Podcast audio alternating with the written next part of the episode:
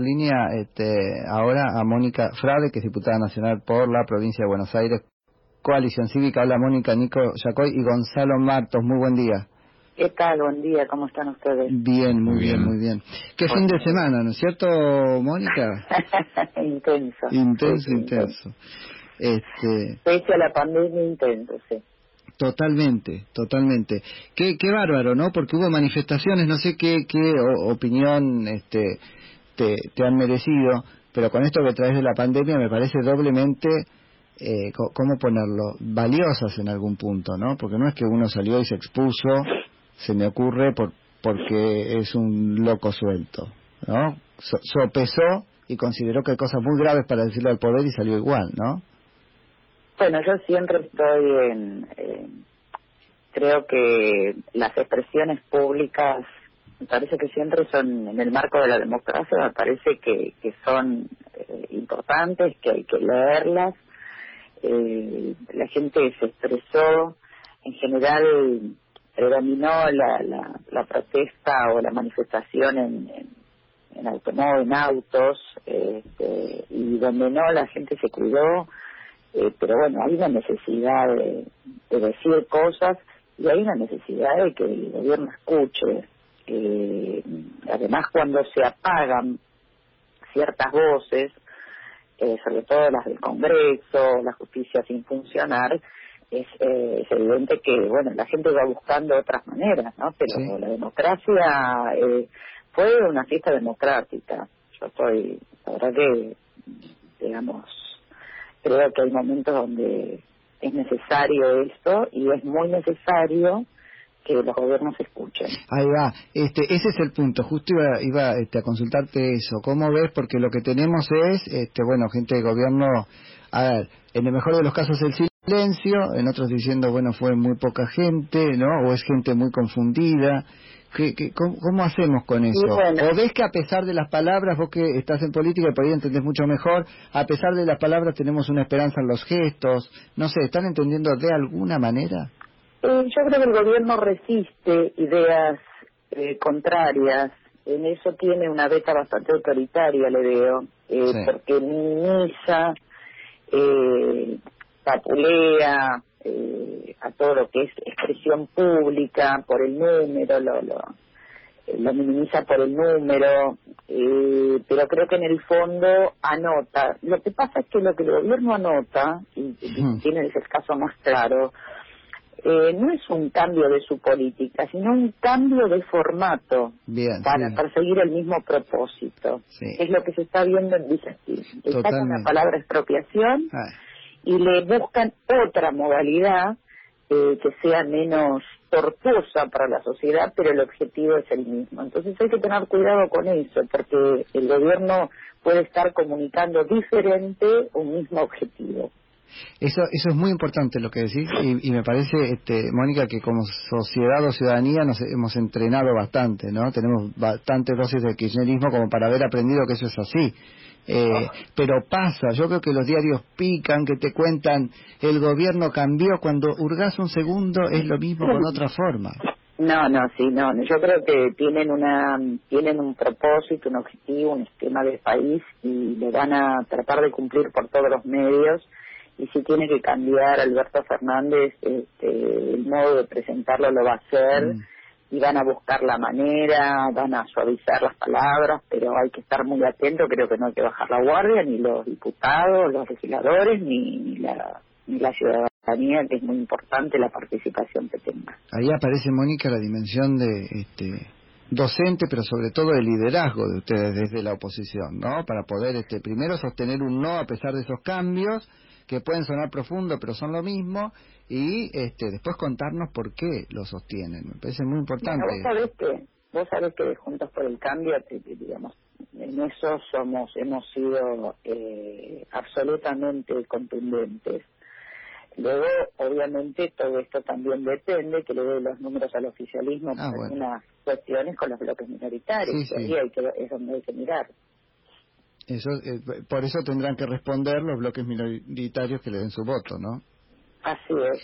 En el caso de la expropiación, este, esto de Vicentín puntualmente y la intervención con qué sé yo, que hablan de, de, propuestas operadoras, en mi perspectiva, no sé qué pensás, es todavía más inconstitucional que la expropiación, tal cual quieren llevarla a cabo, porque por lo menos la expropiación es la figura que la Constitución este, tiene para eso. Ellos quieren llegar a la expropiación con cualquier otra figura, o sea que es más recontra inconstitucional.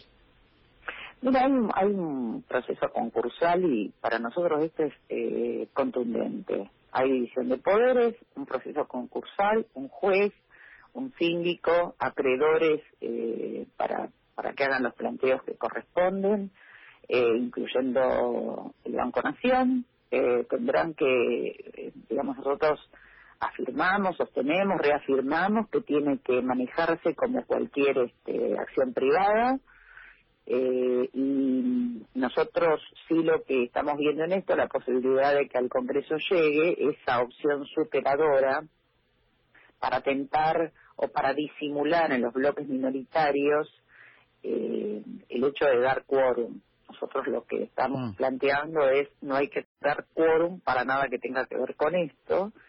Eh, nosotros no tenemos que meternos en esto, no podemos dejar el antecedente de meternos en un proceso eh, judicial privado eh, y cualquier opción superadora es, eh, es ni más ni menos que una trampa.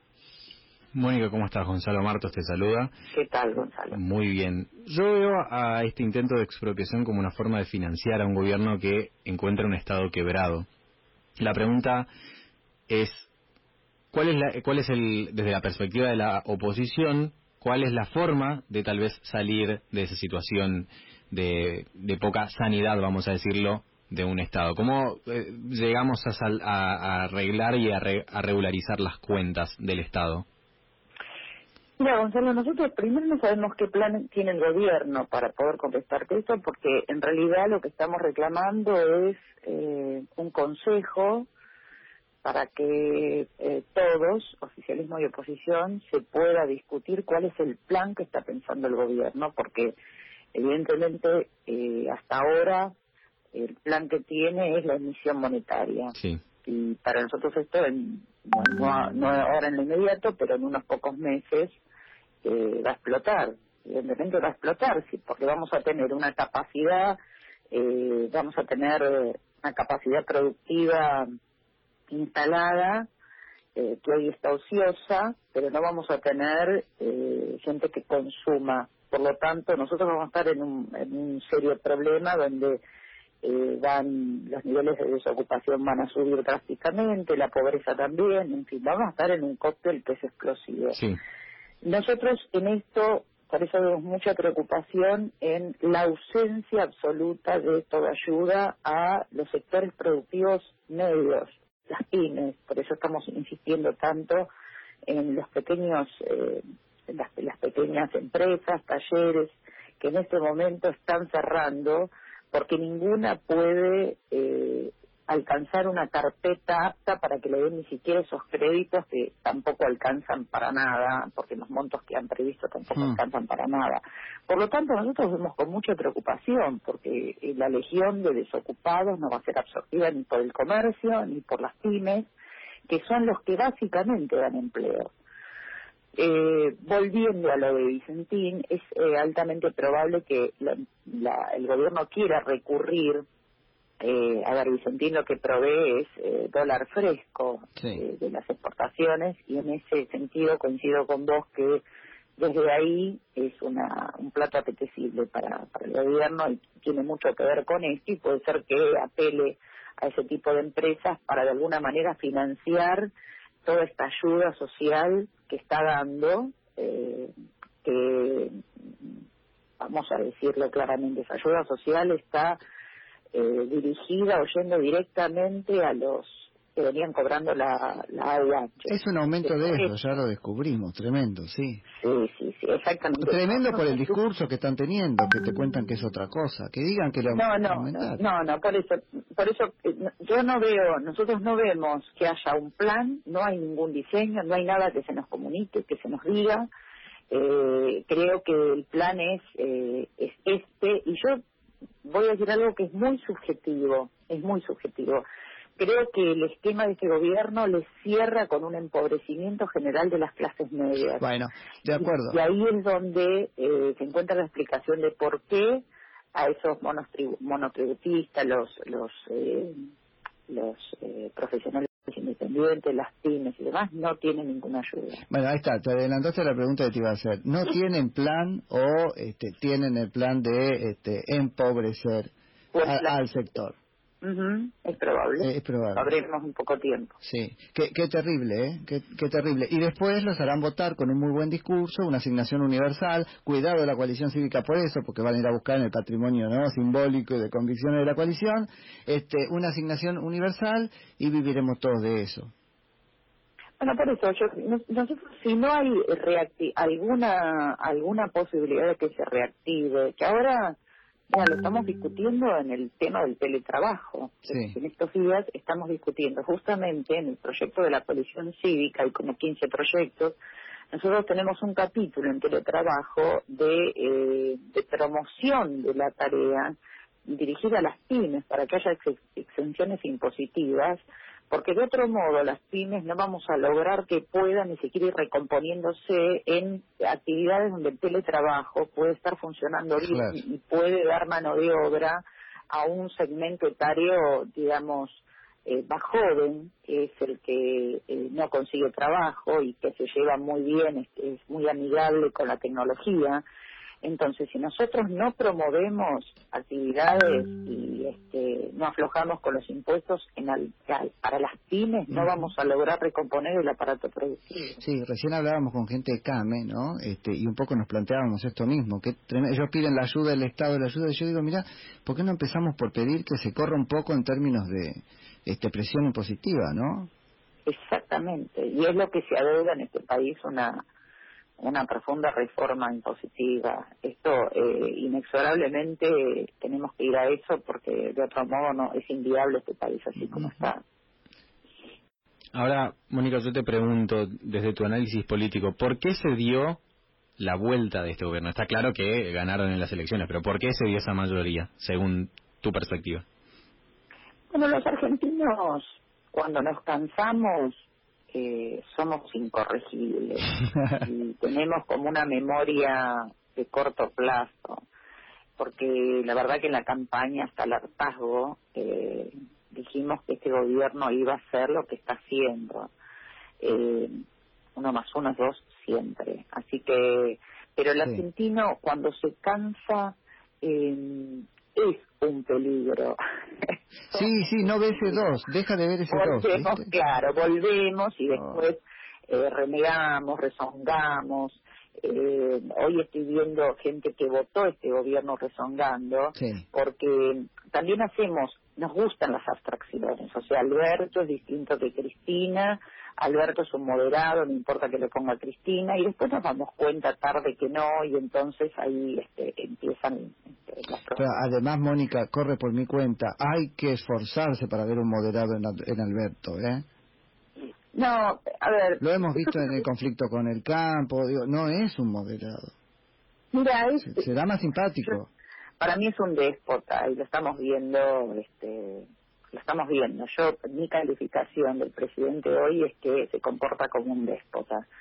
Eh, o sea que creo que hay que eh, limitarlo, que la ciudadanía y las legislaturas lo tienen que limitar, le tienen que recordar que estamos en un sistema democrático con tres poderes.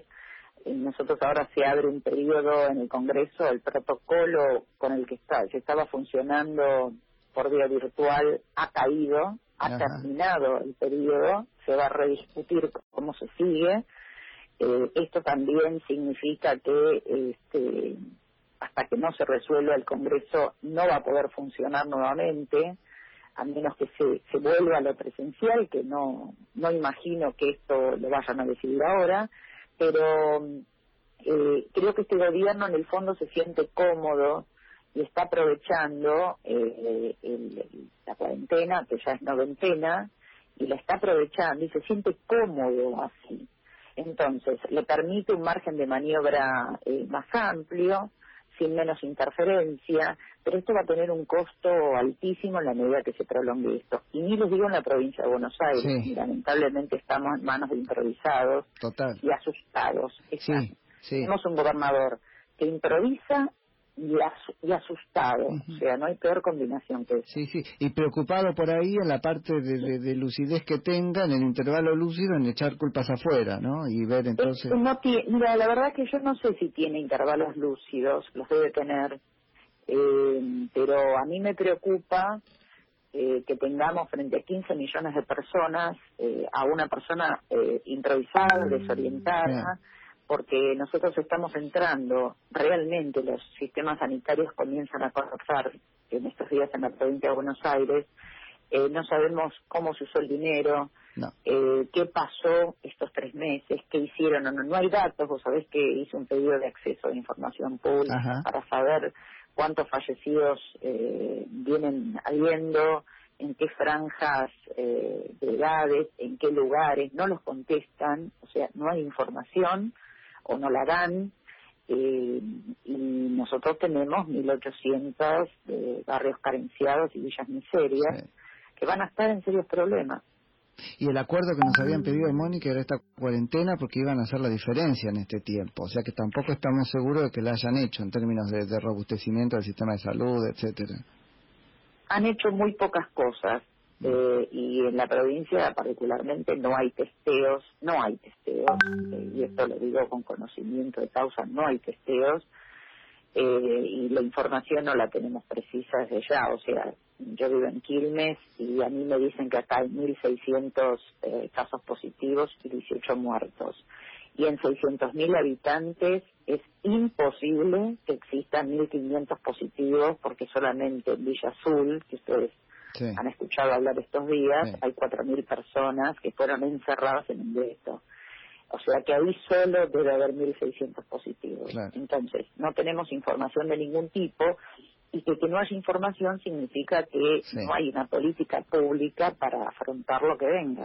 Ahora, Mónica, y disculpame que te haga interpretar esto, pero a mí me parece que es un insumo este, importante para la información o para hacernos una composición del lugar.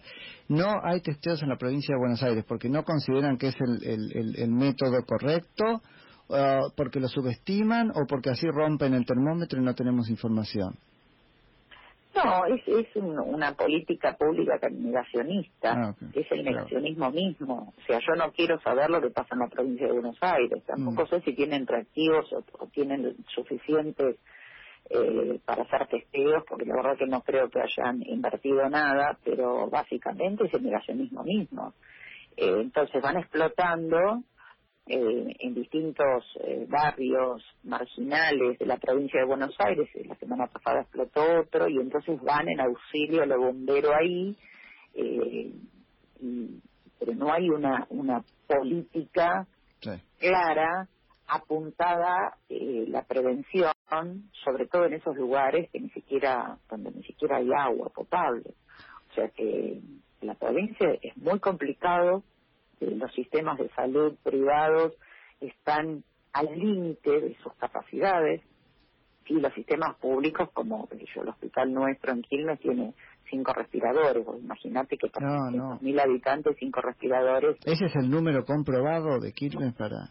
Sí, no tienen, no hay, no hay este, nosotros tenemos un, hospital que está bastante, eh, bueno, el hospital de Quilmes en realidad es un hospital de la provincia de Buenos Aires, el, el Isidoro Villarte no es municipal, sino que es de la provincia de Buenos Aires, pero tenemos el hospital eh, de San Francisco Solano, que sí es municipal, y ahí hemos tenido muchos casos de contagio en el personal de la salud, que es otro de los problemas que tenemos, me llegan todos los días, eh, quejas de personal de salud de las salas primarias de atención donde no tienen, no les dan los elementos, este, en, el, en el sector privado en algunos también. Entonces estamos en problemas porque además no cuida, al no cuidar el personal que tenemos para afrontar lo que viene, eh, tenemos un doble, doble problema, ¿no?